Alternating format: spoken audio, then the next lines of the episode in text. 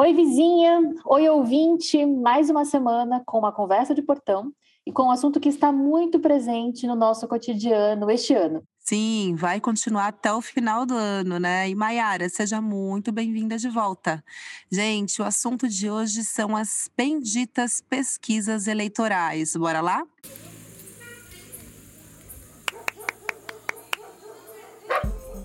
Eu sou Maiara Penina e eu sou Semaia Oliveira. Você acabou de chegar na nossa Conversa de Portão, um podcast do nosso Mulheres da Periferia em parceria com Universa, uma plataforma do UOL. Aqui, a conversa entre mulheres vira notícia.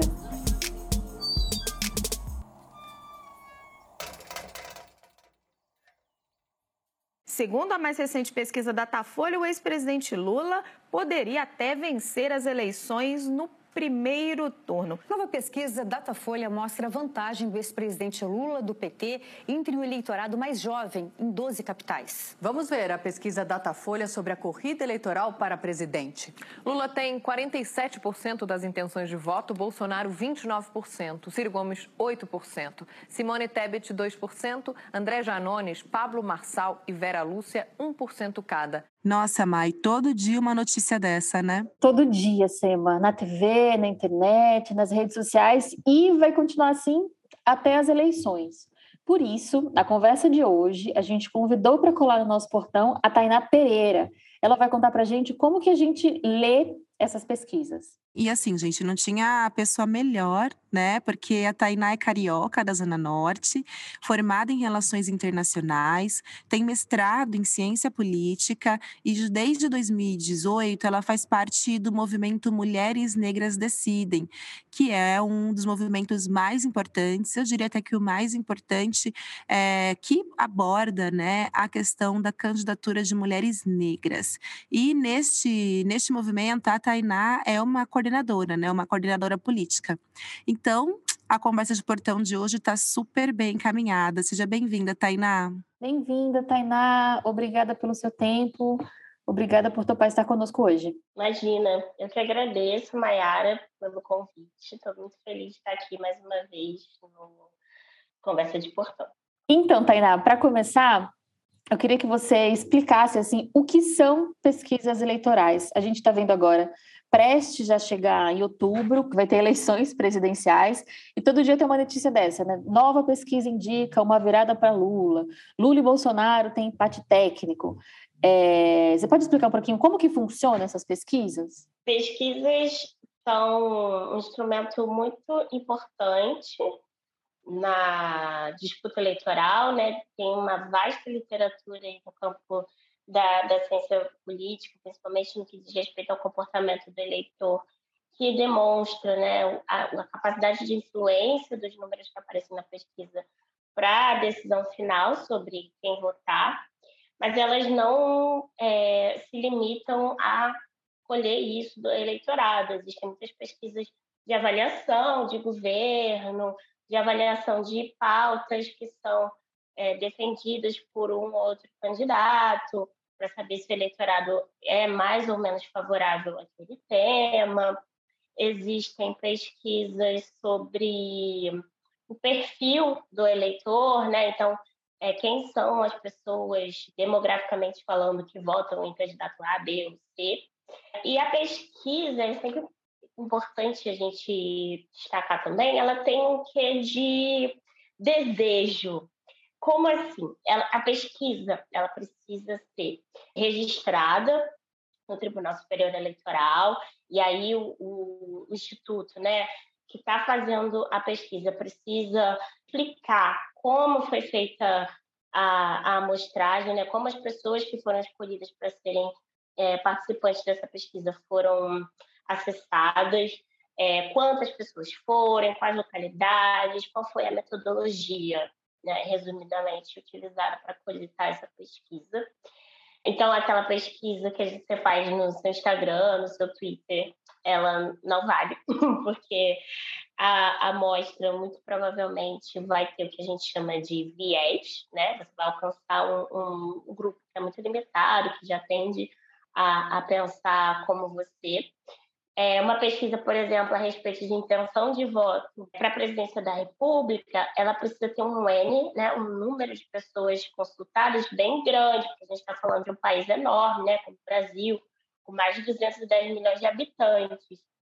Uh, mas o que eu queria dizer sobre a pesquisa demonstrar aí um pouco das nossas intenções é que existem maneiras de formular as perguntas para que as respostas dadas pelas pessoas indiquem determinados cenários que a gente quer visualizar. E aí é, é sempre interessante a gente entender é, como as perguntas foram feitas, quem está fazendo essa pesquisa, se essa pesquisa foi feita a pedido de uma entidade do governo, a pedido de um partido, a pedido de uma organização da sociedade civil, porque isso tem uma grande influência nos resultados. Não quer dizer que a, a pesquisa vai estar incorreta ou que os dados são necessariamente enviesados, mas essas pesquisas elas têm sim um direcionamento. Nossa, meu, eu sempre fico cabreira com essas manchetes, né? Eu acho que elas super podem influenciar, né, na decisão de cada cidadã, cidadão. Você concorda? Eu, eu fico cabreira é, também, mas eu também eu fico perdida, na verdade, assim, eu me pergunto como que eu vou além dessa, da, dessa manchete, dessa chamada, né? Tipo, se eu abrir o Google aqui agora, abrir o Google Notícias, aí tem essa notícia, Lula segue em primeiro e Bolsonaro oscila dois pontos, assim. Quando eu leio uma notícia dessa, no que, que eu preciso ficar atento, Tainá? Uma coisa muito importante, né, para além dos dados trazidos pelas pesquisas, é a maneira como elas são veiculadas, né? E aí é importante ler né, o máximo possível do, das informações que são trazidas pela pesquisa para entender que pontos seriam esses, né? Que, que assuntos é, pode, são esses que agora essas pessoas entendem que podem ser tocados né, e contemplados de alguma maneira no possível governo do Lula. É, e isso deve ser levado em consideração claro, quando você for tomar a sua decisão de votar em um ou outro candidato.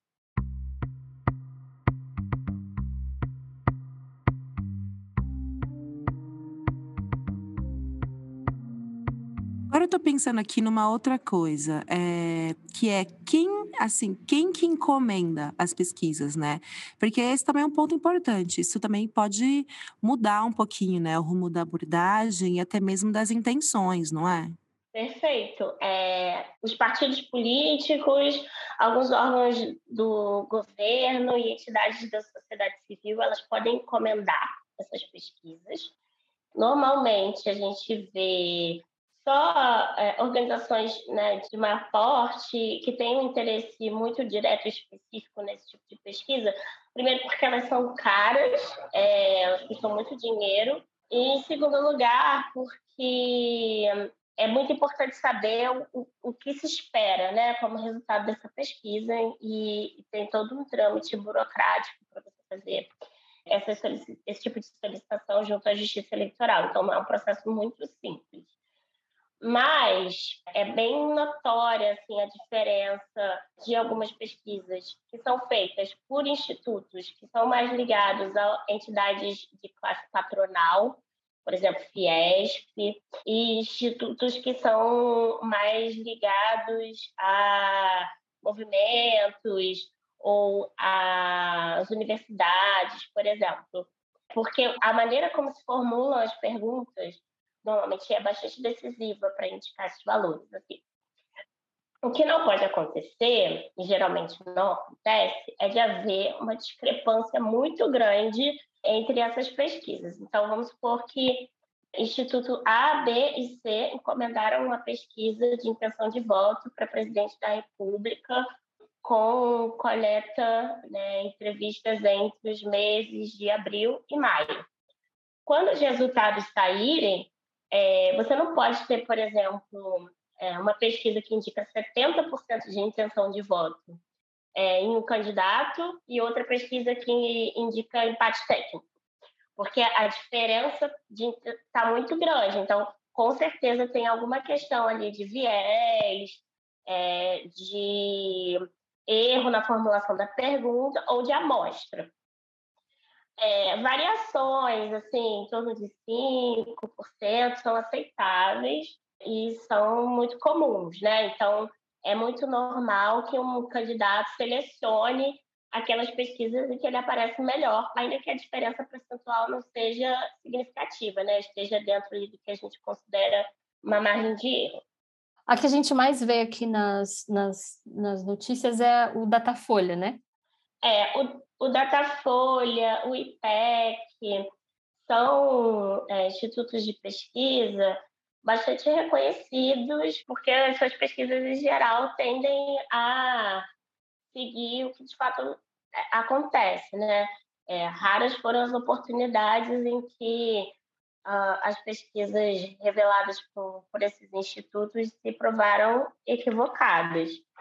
E aí a gente pode usar o exemplo clássico das eleições de 2018 para falar sobre a dificuldade é, desses institutos em monitorar algumas campanhas que foram feitas de maneira 100% virtual em ferramentas onde não é possível muito ter esse termômetro do, do, da opinião pública e que são muito eficientes para disseminação de conteúdo a respeito das candidaturas ali no, no dia da votação, né? O que a gente chamaria de boca de urna, mas é uma boca de urna virtual.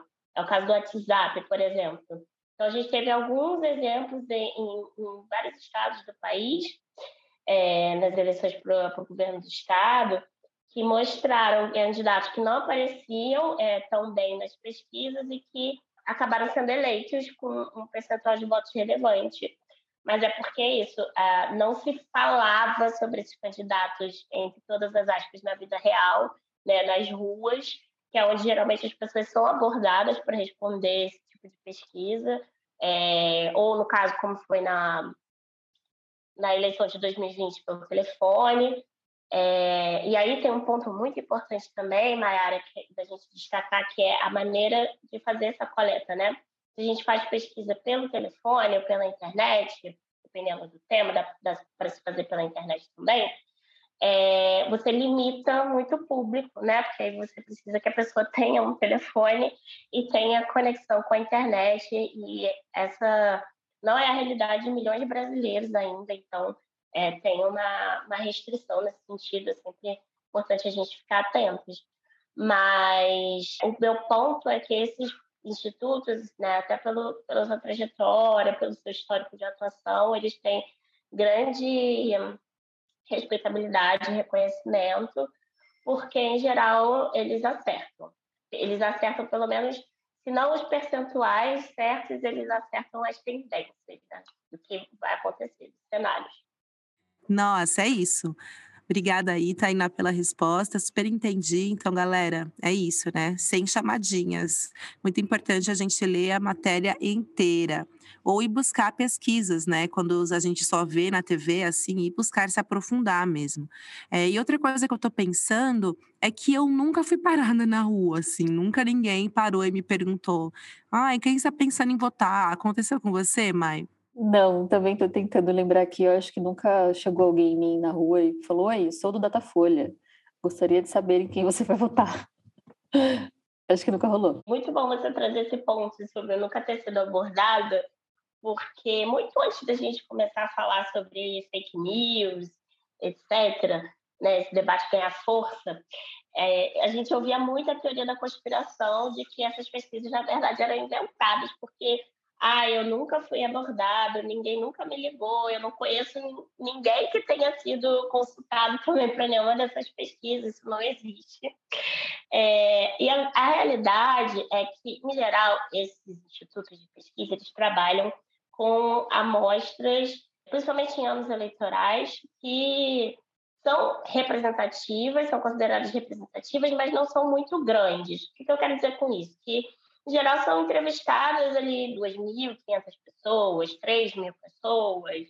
Mais do que isso, aí você fica com um número também, é, um volume grande demais para processar num espaço de tempo que é muito curto, entendendo que essa dinâmica eleitoral ela é muito acelerada, né? Os fatos políticos acontecem ali o tempo todo e isso tem influência é, no voto. Então, se você estende demais o seu público e o tempo de coleta, você talvez não, não seja capaz de, de produzir um resultado que seja um retrato do que de fato está acontecendo ali naquele período, né? Você pode publicar um dado que já está defasado, porque já teve um, um, novo fato político, e aí a opinião do eleitor já mudou. E isso faz com que, de fato, o número de pessoas que respondem essas pesquisas seja bastante reduzido, considerando o universo da população brasileira, né, que é de mais de 210 milhões de pessoas. Então, Tainá, a gente, é, como jornalistas, é, aqui no Nós Mulheres da Periferia, a gente tem uma grande responsabilidade, né? É, para influenciar mesmo a opinião pública e tal. Como é que você vê um pouco o papel da imprensa? O papel da imprensa é fundamental, é, principalmente no contexto que a gente vive, em que há muita disseminação de informação falsa, é, distorcida, é, mas é claro que a gente precisa sempre ter o cuidado de ir para além da manchete. Muitas vezes a manchete ela não informa direito né, o, que, o conteúdo da, daquela pesquisa. Então, sim, é fundamental confiar nos veículos de imprensa tradicionais, que têm metodologia, que têm compromisso com, com a veracidade dos fatos, né, e desconfiar um pouco de pesquisas que são anunciadas aí sem indicar o registro é, na Justiça Eleitoral, sem indicar o período, a amostra, é, essas coisas básicas, mas ficar atentos também aos detalhes, né, de outras informações que trazem as pesquisas. E principalmente não deixar que apenas a pesquisa seja o fator determinante para a escolha de quem você vai votar. Né? É, eu quero trazer um, uma, um dado aqui também que eu acho que é relevante, que a gente praticamente não tem aqui no Brasil pesquisas, por exemplo, para o legislativo. Né? Não tem, você não vê pesquisa de intenção de voto para deputado estadual, deputado federal, senador. Senador até vê, porque é uma disputa é, maior, né? que a gente chama de disputa majoritária, mas para disputas proporcionais, que são para esses cargos de deputado, a gente praticamente não vê, porque são muitas candidaturas, né, espalhadas aí por todo o território, mas são funções né, do serviço público absolutamente importantes, fundamentais para o nosso dia a dia, né? Figuras que estão até muito mais próximas do nosso cotidiano do que um presidente e um senador, é, e que não tem uma pesquisa para indicar o caminho. Então, assim, o voto ele na minha opinião, deve partir é, principalmente das suas convicções, né, daquilo que você acredita que é prioritário, que é, é fundamental para a transformação da realidade. E a pesquisa, ela ajuda a gente a entender o contexto né, em que a gente está inserido e, e pensar estratégias na hora de escolher entre uma candidatura e outra. Tainá, ainda sobre isso, sobre as nossas escolhas, uma das últimas pesquisas do Datafolha mostra as intenções de voto de homens e mulheres para os candidatos à presidência. Essa mesma pesquisa também traz alguns recortes como religião e renda. Qual que é a importância das pesquisas fazerem esses recortes? Interessante para qualquer cidadão né, refletir, mas interessante também para os movimentos sociais, né, para possíveis mobilizações que podem ser feitas em torno dessas duas candidaturas. E no caso do Datafolha, ele, ele coletou dados sobre raça cor também. Então, a gente viu que nessa pesquisa de intenção de voto no primeiro turno, as mulheres negras eram um grupo que estava é, mais favorável ao candidato Lula. E isso tem sido um ativo aí no movimento de mulheres negras para é, negociações com um eventual governo Lula, quer dizer, olha, boa parte do, do seu eleitorado está concentrado é, nesse grupo demográfico, o que, que você tem no seu plano de governo a respeito de mulheres negras, vamos conversar e, e tal. Acho que isso é, é legal de destacar também.